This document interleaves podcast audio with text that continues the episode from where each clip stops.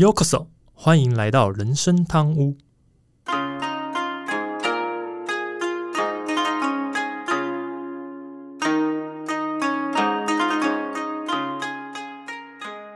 话说今天录音的时候是七月二十一，这礼拜认真来讲，我这礼拜过得太忙碌了，我也不知道这礼拜有什么话题要好想一下这这话题。不过也先跟听众稍微说一下，可能我之前稍微提过吧，就是我可能最近接下来要有比较大的变动，那会成为 FA，对，所以那可能最近真的比较忙。那因为阿忠最近家里有点状况，所以呢，如果如果呃未来偶尔假设可能会变成单身道，或是说可能暂停一周，请听众们都不要太意外，因为可能我们就是有些安排。那今天也在跟阿忠刚录音前我们在聊，是说可能人生堂屋之后频道上会开始做一些稍微小小的转型，那甚至会加上一些不同的元素。那至于什么，让我们卖个关子。对，那听众到时候我们正式的会在频道上，或是说会在内容上都让听众看到，我们会特别提醒这一集是什么样的一个内容，或者什么样的不一样的变化。嗯，那也希望让听众有一些新的感受。当然，呃，主要还是说，我们其实希望给听众们一个比较轻松的感觉啦，大概是这样子。是啊，对啊。好，因为我今天我们录音真的录的蛮晚，我刚跟阿忠聊了半个小时的天，所以我们先 有点进入主题，前面就不要打太多比赛。嗯，大家好，我是 Andy，我是阿忠。那个又到和阿忠聊天聊地随便乱聊的时间，真的随便乱聊，我们半个多小时。对，那因为我自己其实有两个 YT 账号啦。一个是在手机，就是听自己习惯的日文歌，还看这个游戏攻略使用，是我个人的账号。那另外一个其实就是在家里给我们家那个智慧电视使用，就是没什么电视想看的时候，我就会看 YT 嘛，就看一下 YouTube 的频道部分。它通常就是看无聊看看旅游频道啊。结果发现我的这个 YT 演算法越推越多，越推越多。我现在只要打开 家里的账号，大概每天都有五到十个旅游影片的推荐。这是要一直推我出去玩的意思吗？然后是哦，这个我也有同感，因为我自己没现在没办法出国嘛，所以也是常常就是看一些 YouTube 的出国的一些影片，所以我也是常常被推了一堆旅游的影片。啊，真的啊，呃，看了那些 YouTuber 去国外玩啊，我自己也会蛮想去。哎，这个地方看起来像蛮好玩的，或者他们推荐一些好吃的店，就说哦，我如果去的话，我一定也要去吃。嗯哼，这种感觉啊，像。你刚才说推了整个 YouTube 页面，就大概五到十个旅游频道，让我想到啊，前阵子在看 YouTube 的时候啊，每天都会有一些什么泡泡浴线上课程的广告啊，这是一直推我要去洗的意思吗？呃，等一下，那个就算没有影片和广告推你，你也会想去洗吧？哎，少在那边推脱给广告造成的问题。哎，你这样是严重抹黄啊！等一下，而且我都不想吐槽你，也是。嗯，前面讲演算法，表示你一直看，一直看，你才会演算法一直推你这些东西啊。呃，这不得不说，因为那一位 YouTuber 真的太多朋友了，所以他到处频道都上，所以我都会一直转到说，哎，奇怪，怎么又看到你？他又在推那个推他们的课程，害我都有点心痒痒的想买了。你少在那边怪广告，真的是 啊！不过说实话啦，看了他们那个介绍之后啊，啊，又看了那个价钱啊，一个小时要花好几万日币啊！嗯，摸着良心讲，我还真花不下去啊！这个钱呢，省下来够我吃好几顿好料的，或者是那个住很好的旅馆的。真的旅游应该是要把钱省下来，花在一些自己会开心的地方啊！当然不是泡泡浴啊，我是要住好一点的地方，或者吃好一点的食物，这样才能够尽兴嘛。对啊，阿忠讲的其实也是我这一集想要讲的特别主题，也是跟省钱有点关系，跟省钱跟旅游都有关联性。主要是因为啊，我刚回国嘛，然后有两三个朋友听到我回国之后，就开始丢讯息给我，问说他年底想要去日本。一个想去东京，一个想要去京都，就开始问我一些事情，这样子对，因为他们是要去日本，所以我就会尽情分享我自己的经验。当然，在分享经验的时候，我就会提到一个蛮重要，我自己最近都会常使用的。是的，本集就是来聊廉价航空。我不知道听众有没有搭过廉价航空，但是我最近五次去日本的旅游，但这五次里面包含有几次是跟阿忠一起去，我们应该都是以廉价航空为主。那当然，我最近一次去北海道其实也是搭联航去的。所以这一集就想要来聊聊廉价航空到底是怎么诞生的，还有在选择廉价航空该注意的哪些点，这样子。嗯，哎，刚才听 Andy 讲啊，我跟 Andy 一起出国很多次嘛，当然就我们俩常常就是搭着廉价航空出去日本玩，多数啊会去做廉价航空的理由都是为了要省点钱嘛。嗯哼哼。啊，但是廉价航空不是你随便买都很便宜，其实你买错的时候啊，真的不一定会省到钱啊。嗯哼哼。啊，但我之前也有听过一些朋友或者是长辈，他们对于廉价航空会存在一些安全性的疑虑，所以他们也不愿意去搭乘啊。那今天既然要聊廉价航空啊，照惯例，我当然是从廉价航空的历史开始，还有廉价航空的机票为什么比平常一般航空公司还要便宜啊？就这为什么阿忠抢了我的话的感觉，你知道吗？平常这句话不是我在讲吗？现在现在聊聊连讲，就是阿忠已经写稿写到抢我的话，你知道吗？是啊，不抢我怎么有话说嘞？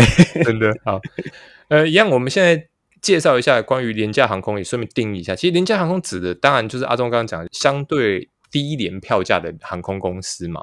那这一个概念其实最早起源是于这个美国的西南航空公司，这个公司是于西元一九七一年成立，它当时是推出低价位的短途的航班服务。那随着时间的推移，其实这种模式得到了全球广泛的应用跟推广，所以。本来可能是在国内的一个短程的服务，但是后来因为全球都发现，哎，这样还蛮不错，所以开始就出现了有跨国际航空也开始使用这种方式，那大概就成为现代所谓的廉价航空的一个模式。他们其实主要是减少运营成本、提高效率，还有仅提供基本的服务为特点，成功的打造了一个低价格的航空选择。嗯哼，哎，我觉得这边应该帮廉价航空正个名啊，因为廉价。这个词听起来比较像是贬义词，就是大家听起来就觉得只有便宜而已，品质什么都不是重点，听起来就会有一种便宜没好货的那种感觉啊。嗯，但其实并不是这样，廉价航空跟一般的航空公司啊，基本上差别不大。嗯只是他们会利用一些定价或者是经营上的策略来降低每次运输的成本，就能提供一些比较相对于便宜的价格。所以我觉得称他们叫低成本航空会比较贴切啊。但是我们讲是这样讲啊，但是大家已经习惯廉价航空这个词啊，就变成只能继续用下去咯。嗯，反正讲联航联航，大家应该比较快速能反应啊。那我们就用 这个这样来称呼比较快。那其实廉价航空在运营模式上跟一般航空有个显著的差异，主要是说。廉价航空通常是采取无选座位，就是你座位上，简单就是你可能买了一张票，座位是不选的，而且是不提供免费餐饮跟行李托运等策略。其实这个做法就是来降低成本，而且呢，通常他们会选择运营比较短程、繁忙的航线，并利用一种点对点的运营模式来增加飞机的使用率。比如说，可能它飞过去。然后没有多久就太快就直接再飞回来这样子，因为距离近，所以它这样的一天来回部分相对来是比较有机会，比比较容易的。当然，对于乘客来说，你也可以多花一些钱选座位跟行李的托运。比如说像我这次去北海道，其实我们就选座，因为毕竟呃，我们一家三口总要坐在孩子旁边吧。你 总不能就大家都不选座位，就孩子跑去跟别人坐，这也是比较尴尬。所以我们还是选了座位。那我记得这次在搭的时候，因为他的座位其实是绑行李二十公斤，所以让你选了座位之后，你就几乎一定会有行李托运。那这个就要另外加钱。那所以大家就要特别注意，当你花钱在选座位跟行李托运的时候，你要记得算一算，因为你有可能这样花的钱就会跟一般航空相差不远。所以这边是还一个还蛮重要的点，就是说，如果你真的要选座位跟托运的时候，你一定要特别去注意，你加总之后的金额，跟你去看一般航空的金额有没有差距太多。嗯哼，哎，这真的的确是要注意的啊。嗯哼，这里再强调一次啊，廉价航空并不是真的便宜啊，只是因为它的定价策略的关系，所以它会让你觉得，哎，好像比较便宜。嗯，所以啊。想买便宜的机票啊，搭廉价航空，其实还是有方法可以去帮助自己省点钱呐。我这边分成三点来讲，其实就是廉价航空他们会有的定价策略啊。嗯像第一嘛，一般的航空公司啊，给旅客的大部分都是一整套的套餐，就是不管你要不要，反正我就是有这些服务，然后全部卖给你。像是行李重量啊、餐饮啊，它就全部包成一包，反正你就是付这些钱。在廉价航空的部分啊，它就比较像是你单点的，它开给你的就是单纯机票的一个价钱。嗯，然后啊，你如果想要加购行李重量，那就是另外一个价钱。你想在上面吃东西，餐饮又是另外一个价钱。所以啊，这个好处是你可以依据自己的需求去购买，嗯，不用花钱在一些你可能自己都用不到的东西上面，嗯，对吧？第二是廉价航空的票价其实是浮动的，嗯，正常来说刚开卖的时候会比较便宜。那但是它会依照啊整台航班剩余的座位数量来浮动加价，就是说你如果不是一开始买，然后座位卖掉越来越多的时候呢，在中间的点其实是最高价的时候，就可能它价钱最不好的时机。意思就是说，如果是越热门的航班呢，越后面买到的价格其实是越贵的。到哪时候才会便宜？最最最便宜的，其实就是在出发前，如果它还有空位没有卖掉。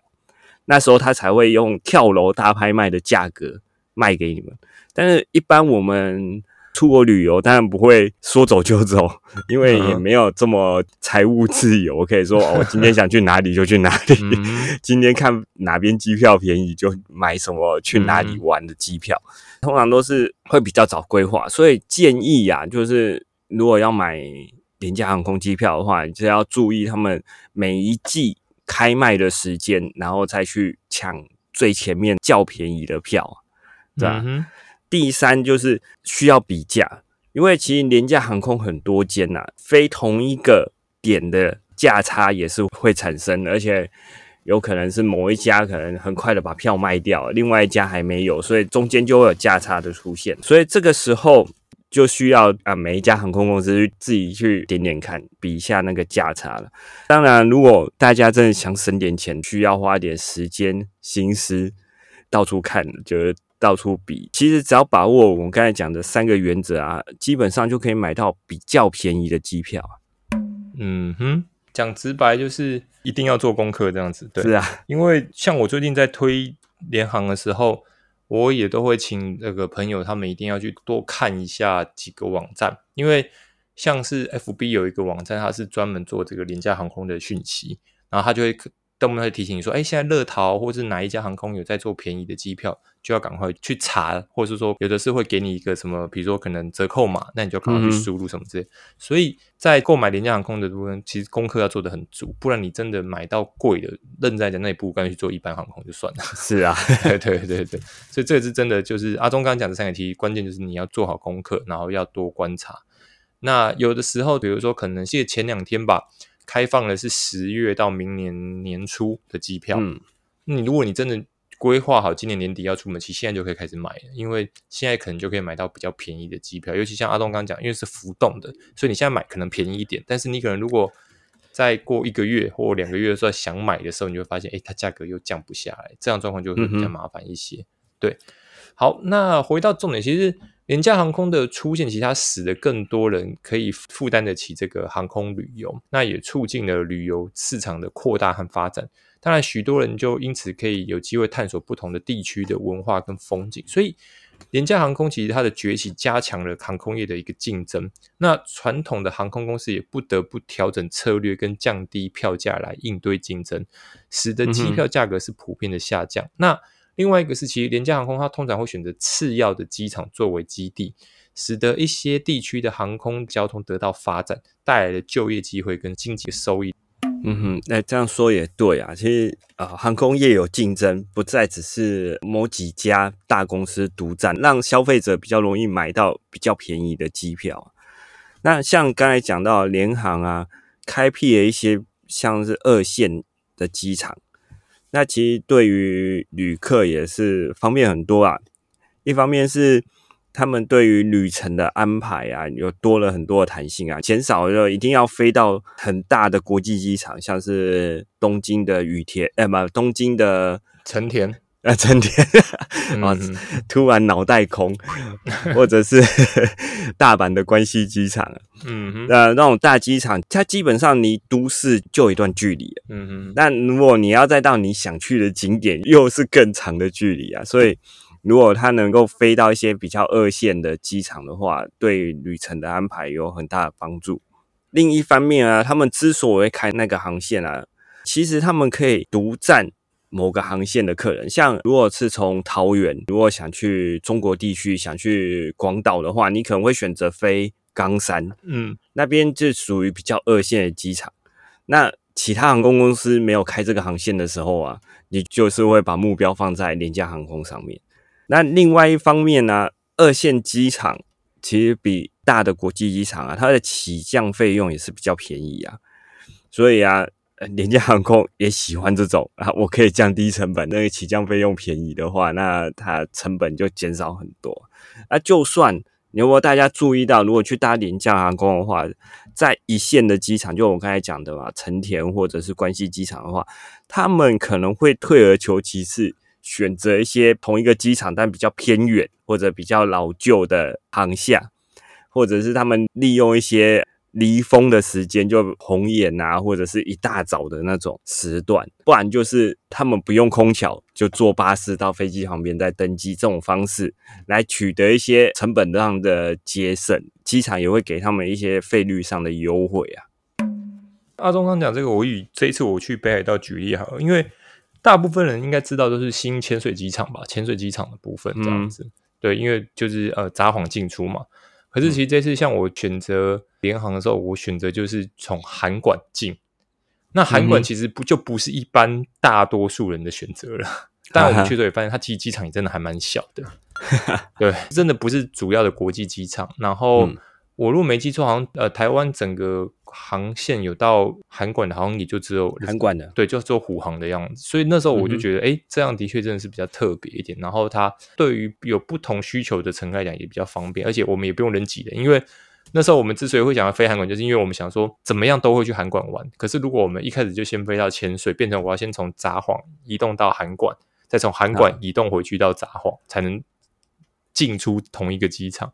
那为什么那么麻烦？我干脆直接飞到韩馆去就好了，从韩馆直接到札幌就移动一次，我就可以回来了。是啊，所以这种就是其实透过廉价航空它的这种呃选择二线机场的一个方式，也可以让你的行程去做一些安排，也是蛮好的啦。这样，嗯对。好，那回到这个，其实台湾跟日本都有自己的廉价航空公司，台湾的这个台湾虎航，那日本的是这个乐桃航空，还有捷星航空。等，其实廉价航空在亚洲地区都比都蛮受欢迎的。那当然，呃，我自己还搭过另外就是像新加坡的酷航，对，其实这几个航空公司它提供的其实都是短程航线跟国际航线的部分。当然，有的是，比如说我记得那时候搭酷航，它其实主要不是飞到日本，它飞到台湾有点像是转机的概念。然后它到日本其实也不是终点，它其实还是要再往下飞，只是它连停两个地方。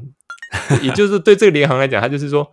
我从新加坡出发，我先到台湾停一下，再到日本停一下，然后再继续飞这样子。所以这也是联航的好处，可能对他而言，就是他这样的一个转乘方式，在客部分反而是达到最好的效果这样子。对，那也就让旅客其实提供了更多的一个选择。那其实我印象中还有一家是香草航空，不过它后来好像就被乐桃给合并了，所以现在就应该看不到香草航空这样子。嗯哼，香草被乐桃合并，没错啊，对。那其实，在几年前呢，亚洲的联航这个市场其实竞争非常激烈啊。后来我好像看见原本的一些一般航空的大公司都成立一个联航的一个部门，或者成立投资联航的一间公司啊。但是近几年啊，受到疫情的影响，啊，许多航线啊，其实就开始停飞啊，也因为没有人坐飞机嘛。旅游业整个停摆啊，所以联航倒闭的也不少啊。就像是刚才讲吧，日本的香草航空啊，或者台湾的威航，威航它的母公司好像是复兴航空嘛，嗯，纷纷停航啊。像刚才 Andy 讲的那些联航啊，其实就是度过这个疫情寒冬存活下来的，可以说啊，体质本身就非常的强健，嗯，所以啊，现在。台湾廉价航空还是有很多家可以选择啊，多数都是经营像东北亚、韩国、日本，或者是东南亚、泰国啦，或者是马来西亚、新加坡、印尼这一类的。嗯，所以啊，如果你是飞这两个区域的国家，就会变得很方便啊。对啊，当然主要飞这几个区域也是因为台湾人只要要出国，大概先优先考虑这些吧。对啊，比如说。不怕冷的就往北边去嘛，韩国、日本嘛，对啊。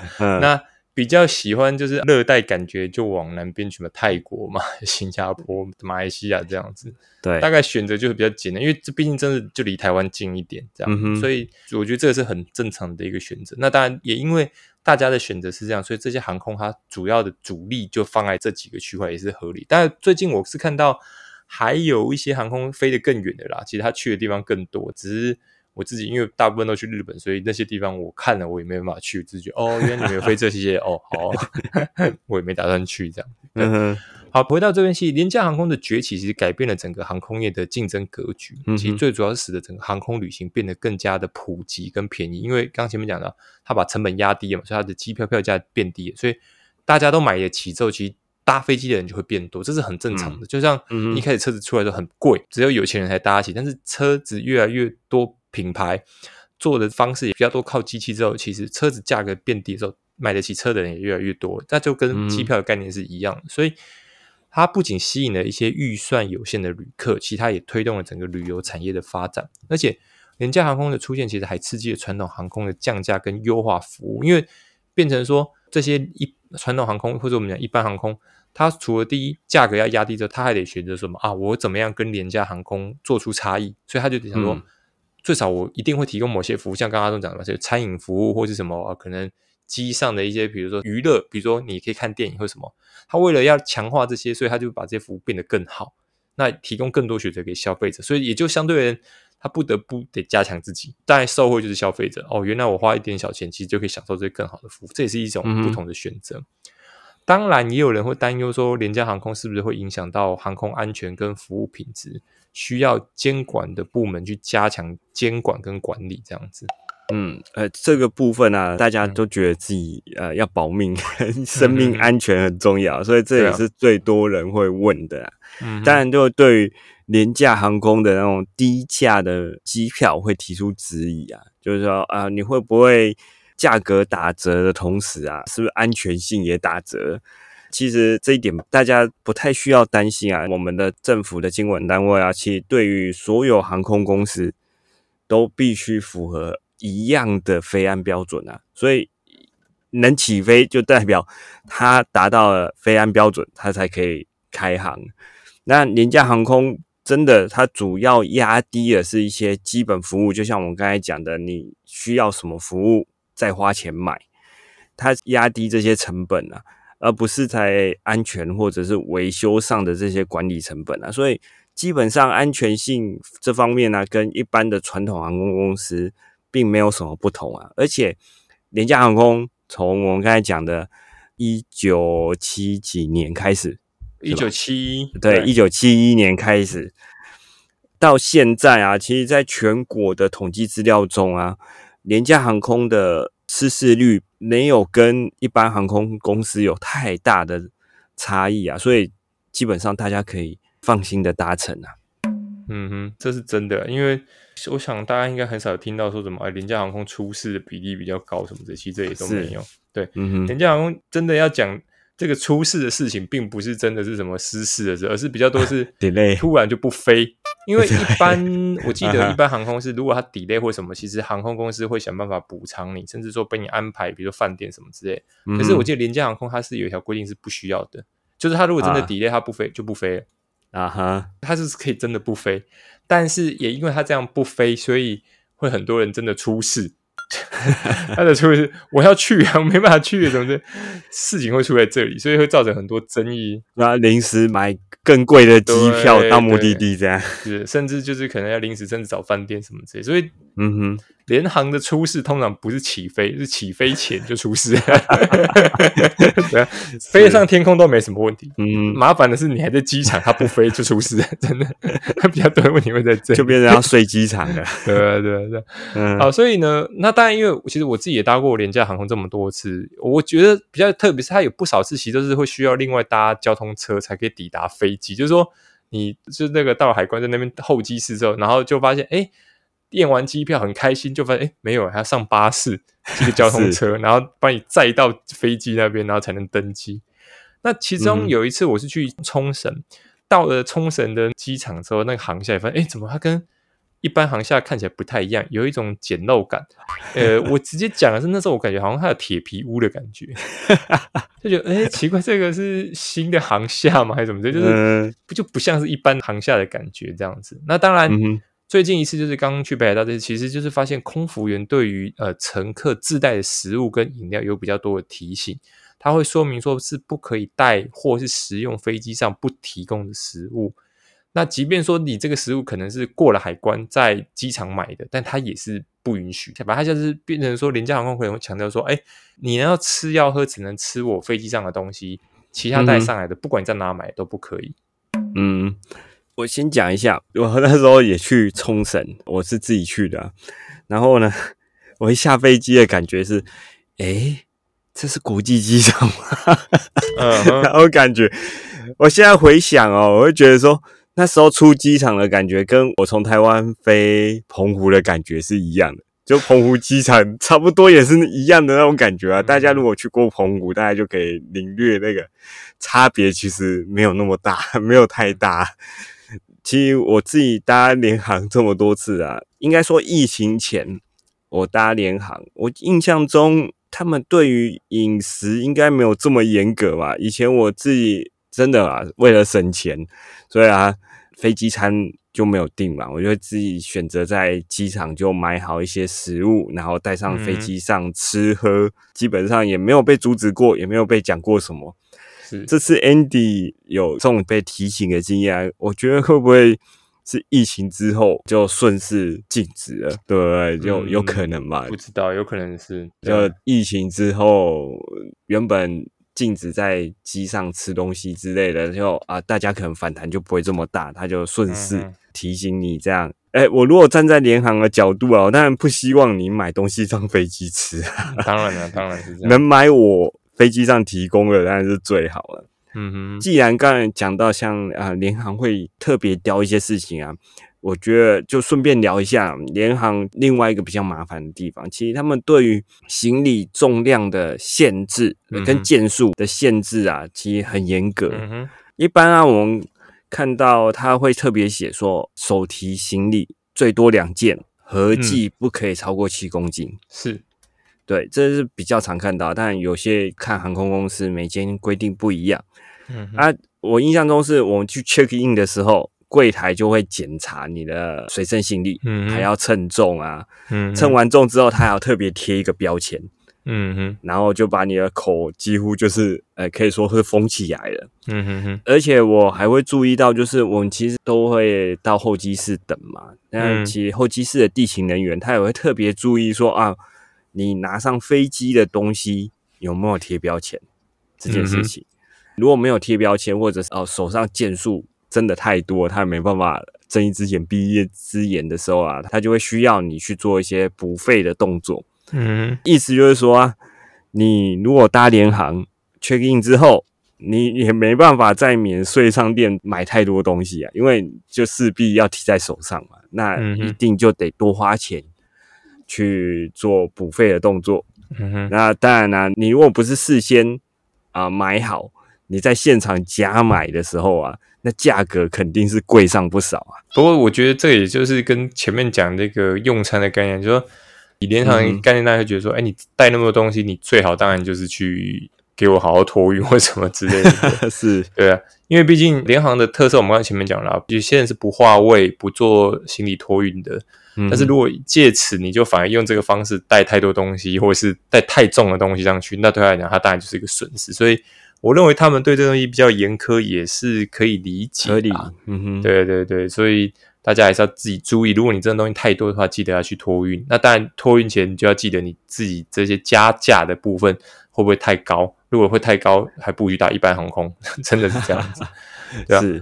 好，不过我个人其实是还蛮习惯搭乘廉价航空，再加上因为我自己都会带食物区在身上啊。但提醒一下，呃，起飞过程中记得要开飞行模式，好吧？食物区也是有网络功能，记得开飞行模式。所以，呃，我自己觉得，当然联航跟一般航空是不同的，比如说它就不会有那电影那些可以欣赏。那我自己就会觉得没戏，反正我带食物去，所以我就可以打电动，不会感到无聊这样子。但是。我这次也发现到联航其实还有一个缺点是它的这个起飞时间实在是不太好。以我后来查发现，他们回国的那一天，通常都是一大早的班机，所以它就变成什么？变成说，你回国前一天晚上，你多住了一天饭店，然后你一睡醒一早就要立刻冲机场。哼哼，那当然这个就是为了省钱，可能必须要接受的。但是大家就可以自己想一下，因为你会觉得说，那这样当然是想要贪，就是说我可以在，比如说可能像我们常去日本，就可以在日本多住一个晚上啊，或者说可以去最后再大采购回家整理好再回国。嗯，反正这个你们可以自己选择，因为也有人会觉得说啊，我如果只是多住一个晚上，结果隔天早上一早就要飞回来，啊，我要不要前一天晚上就回来？这也是有人会这样选择。所以，嗯，不管怎么样，思考好自己需要的，不要只看到廉价航空就 就失心疯了。对你还是要观察啊，比如说你都到最后说啊，为了廉价航空，结果你发现多住一天饭店，那钱算一算来回差不多，那有必要吗？这可能是自己想一下。对，反正这些就是一些美感。那大家自己去注意，反正整体来说的话，我自己还是会觉得廉价航空是还不错选择。后续真的要再去日本的话，我也会优先考量廉价航空。当然，我会直接讲更白的，我会选择有特价期间的廉价航空，会比较合适一些。呃，省钱嘛，哪里不好的？对啊，当然是，啊。今天聊到廉价航空，真的是希望。帮助大家能够了了解廉价航空啊，进而知道说廉价航空是不是适合自己啊？因为有时候在 FB 还是什么，就会有人去靠北廉价航空，但是其实这就是廉价航空啊。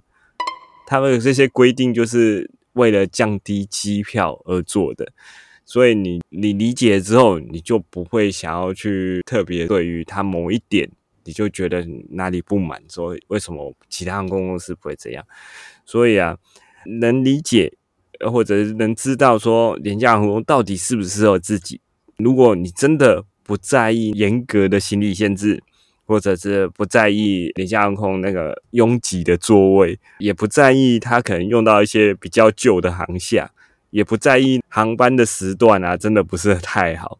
你只在乎啊这个机票够不够便宜，那真的廉价航空是个不错的选择啦。嗯，毕竟嘛，一分钱一分货嘛。搭廉价航空本来就不该期待能得到有多好的服务，跟一般航空公司相比啊。嗯哼，所以啊，廉价航空就是一个在这些服务中节省成本的。我之所以出国的时候都搭廉价航空，我自己就是认为说，能够安全到达目的地就好。廉价航空这些省下来的钱呢，我可以让之后的旅程。啊，更舒服，吃的比较好，住的比较好，这样我都觉得这样省这个廉价航空的钱啊，都很蛮值得的。嗯哼，这是真的，因为我跟阿忠我们的观念其实，因为我没出国太多次，所以我们大概观念就是饭店不用住太好，机票不用买太贵，嗯，把这些钱都省下来。干嘛拿去吃吃喝喝？对，吃吃喝喝，或是去玩比较好一点。对，因为其实到日本之后，你还有很多要开销的，包含比如说吃开销，还有就是到日本的交通，其实也是蛮花钱的。嗯，还有一些地方门票，比如说你要去到一些景点，都需要付门票，这些东西是蛮花钱。所以，与其坐很好的航空，然后住太好的饭店，我们的想法就是啊，把这些都省下来吧。反正坐飞机前后来回不过就六到八个小时嘛，忍一下就过了。然后饭店呢每天晚上回去都累得要命，大家也没管饭店好不好，能洗澡 能能能弄就睡觉。所以我我道我们这两个这边都是省最省的那种，就是能住就好了啦。行李箱打得开就可以，对啊，是，对啊，所以这就是我们在选择上来讲，为什么我们挑联航的原因。那这也是分享给听众听听看。如果你们真的跟我们一样，就是说这东西你都不在意，那你觉得去日本就是想要好好吃啊，或者是说玩在上面可以比较尽兴一点，那我觉得你也可以走这样的方向。但如果你就说不管，我就是去也要很舒服，然后住也很舒服，那就麻烦你自己挑。一般航空，然后饭店你也挑贵一点的吧，因为可能你比较在乎这个。因为我们真的是去太多次日本，甚至我们我记得我跟阿忠我们都聊过，我们常常发现我们住哪个区块，那个区块就是我们最没有没有发展的区块。因为什么？因为我们每天回去都太晚了。对啊，每天都想说哦，这个就在我们住的饭店附近，我回去再逛就好。但是回去通常都已经晚了。发现最后都哎，这个区我们好像都没逛哎，对啊，因为没有没有一天有空回来逛的，每天回来都累塌的啊，我们回去睡觉了，这样。就对啊，唯一有就是那个区块唯一有逛就可能是超市吧，回来记得买个早餐或者是买什么东西，其他大概都超商啊，其他大家都不太会去逛这样子，嗯，对啊，所以这就是我们的习惯，那只是分享给听众，听众可以自己决定。好啦，今天节目差不多这边啦，我是 Andy，我是阿忠。如果你还有任何想跟我们分享或讨论的，都欢迎透过主页资讯里面回馈网站链接，新向粉丝来资讯留言给我们哦。另外，目前开放小额赞助，听众如果喜欢我们节目，希望赞助人人汤屋，让 Andy 阿忠可以做出更多优质内容。如果喜欢欢迎听众，请您不吝给我们评价，让我们可以到鼓励。好的，我们下周见，拜拜，拜拜。